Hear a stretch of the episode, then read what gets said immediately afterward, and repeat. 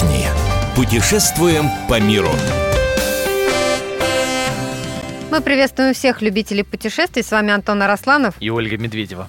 Ну что, все планируют, конечно же, летние отпуска и думают, а, как бы добраться куда-то подешевле, потому что самые большие расходы, конечно, у нас приходятся на авиабилеты, на перелеты. И вот смотри, Антон, есть, конечно, прямые рейсы, и ими быстрее добираться, да, прямые перелеты. А есть стыковочные, и иногда вот эта вот стыковка, одно дело, когда она там 40 минут, ты раз вышел из одного самолета, там пересел на другой рейс, и все. А бывает, что такая стыковка там 5-6 часов. У меня вот самой однажды была 7 часов стыковка, представляешь? То есть это было в Эмиратах, вот 7 часов а, в аэропорту, но, честно говоря, я не знала, на что потратить это время. Мы походили по duty free, я почитала книгу, и вот так, в общем, убили, можно сказать, это время. Ну, а Нет, чтобы со вам... Со стыковками пишет... какая проблема? Все хорошо, но один пустячок. Время – невосполняемый ресурс. А когда вот, у тебя в году говорю, да. два отпуска по две недели – два отпуска по две недели. Ну, так живут нормальные люди. Охота, что ли, 7 часов-то? Ну, конечно. В аэропорту просто так торчать. Конечно. А вот чтобы вы не попали в такую ситуацию и знали, а, как провести это время с пользой, мы к нашему а, разговору привлекли сегодня эксперта Оксана Анохина, путешественница. Здравствуйте, Оксана. Здравствуйте. Оксана, скажите честно, а часто шутят по отношению к вам про «пойдем в кино, Оксана»? Давно началось это, да. Началось. Оксана, ну скажите, ну правда, вот выбирая между временем и стоимостью перелета, вы вот к чему больше склоняетесь? Ну, я чаще склоняюсь, конечно, к стоимости. Ну, мне кажется, что многие даже люди, которые говорят, что им важнее время, когда узнают разницу между ценой билета, между ценой прямого рейса и рейса со стыковкой, выбирают рейс со Ну, сколько может быть разница? Вот в вашей практике максимальная разница между прямым и стыковочным сколько доходила? Ну, это все что угодно. Если это дальние расстояния, во-первых, бывает, что из Москвы не долететь куда-то прямым рейсом, например, если это Бали, или какой-нибудь Пхукет. Ну, вспомните максимальную сумму, которую вы сэкономили, купив стыковочный рейс. Мне так сложно сказать, потому что я очень много ездила, и это абсолютно разные вещи. Но мы говорим о двух тысячах рублей или о 30 тысячах рублей? Если идет э, речь о прямых перелетах в Европу, то прямой будет стоить, если без каких-либо акций, не, под, не покупать их за полгода, а просто вот сейчас взять, например, uh-huh. и завтра улететь на майские праздники, то прямые рейсы будут стоить где-то 50, я думаю, так. до Рима, до Парижа того же. А стыковочные можно найти за 20, я думаю. Ну, то есть э, речь идет там не о 500, 500 там, тысяч рублей, а гораздо больше. Да, конечно, просто делая стыковки, нужно учитывать, э, что вы в аэропорту деньги потратите, от нечего делать, там начинаешь покупать что-то еще. А там, извините меня, один бутербродик сколько стоит? Ну да. Дорого. Но, опять же, во многих аэропортах э, сейчас э, авиакомпании делают все, чтобы привлечь туристов через летать через их аэропорты и делают всякие дополнительные бонусы для транзитных пассажиров. Например, в том же Франкфурте или в Мюнхене есть бесплатный чай, бесплатный кофе, какие-то печеньки. А, в Дубае и в Дохе, если стыковка больше четырех часов, туристам а, дают обед, э, дают талончики на обед. Во Франкфурт за печеньками это называется. Надо туры такие продавать. Оксана, скажите, пожалуйста, в вашей личной практике самая длинная стыковка сколько длилась? Часов 16, я думаю. 16 часов?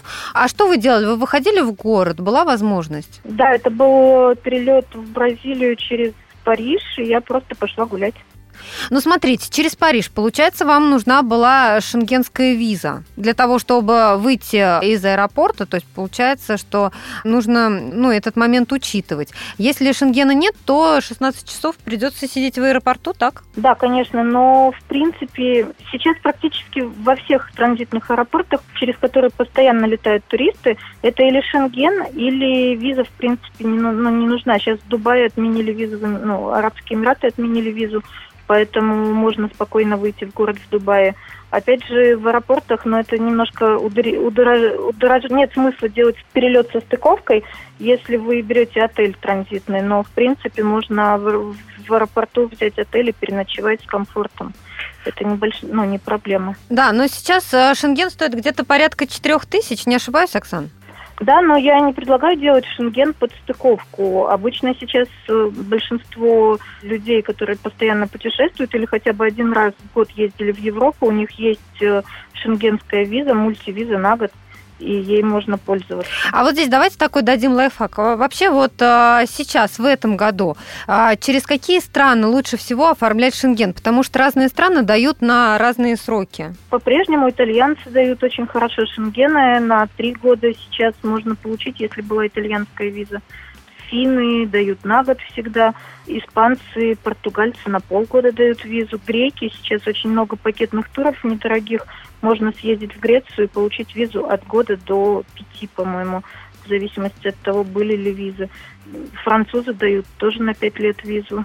Сейчас гораздо сложнее получить на одну поездку визу. Это обычно какие-то страны дают, э, типа Венгрии, или, ну, куда редко ездят туристы, и они понимают, что это не будет регулярно. Вот вариант вариант с э, выходом из аэропорта, вот как у вас было 16 часов в Париже, он ну, понятен, да? Он какой-то прям очевидный. Вот из э, отель забронировал, э, если с Шегеном все, у тебя никаких проблем нету. Ну, это практически вышел, сутки, соответственно, погулял по городу. под да. это, да, и брали Рассмотрим другую ситуацию, когда вынужденная стыковка достаточно продолжительная, там часов 10, и нет возможности выйти в город.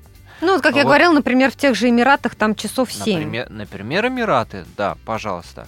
Вот для тех, э, у кого в голове сидят такие мифы, да, э, советского времени, что время в аэропорту проведено это ад потому что поспать негде, ноги вытянуть, прилечь на, значит, лавочку негде, очень дорого все, поесть негде. Вот расскажите, как сейчас это организовано? Про печеньки бесплатные во Франкфурте мы уже слышали.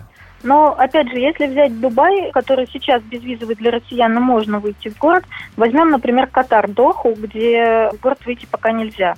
Аэропорт там не очень большой, но при этом там обеспечено питание для пассажиров – у них есть комнаты отдыха, там нельзя поспать, но при этом там довольно комфортно, бесплатная еда. Вы платите 35 евро, и у вас, э, это называется мархаба, по-моему, лаунж-зона предоставляется вам, в которой вы, есть душ, есть э, мягкие кресла, телевизоры, небольшие развлечения, Плюс вы можете пользоваться там напитками, фруктами, еще чем-то, что есть. На, на один день это стоит 35 евро. Также можно в обычно в аэропортах все-таки сейчас делают такие кресла, в которых можно вытянуться полностью.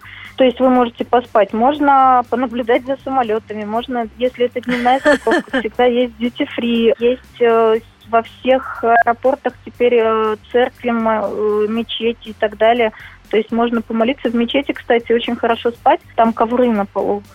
Ой, а знаете, вот про ковры я сразу вспоминаю ковролин в международном аэропорту Чанги, это в Сингапуре. Антон, ты знаешь, это прекраснейший аэропорт, в котором есть даже бассейн. Оксан, спасибо вам большое. Оксана Анохина, путешественница, сегодня была у нас на связи. Говорили мы о том, на что потратить время длительной стыковки. Ну а информацию о других местоходах вы можете найти на нашем сайте fm.kp.ru. С вами были Антон Арасланов и Ольга Медведева. Мы выбираем для вас лучшие туристические маршруты мира.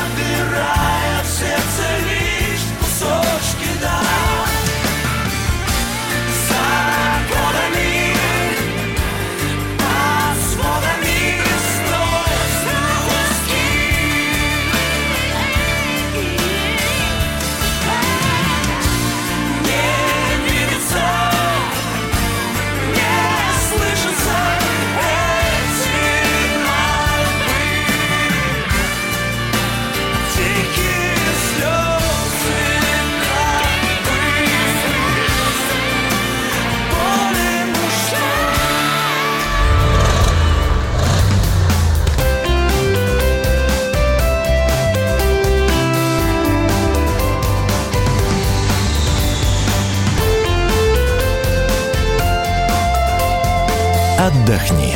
Путешествуем по миру.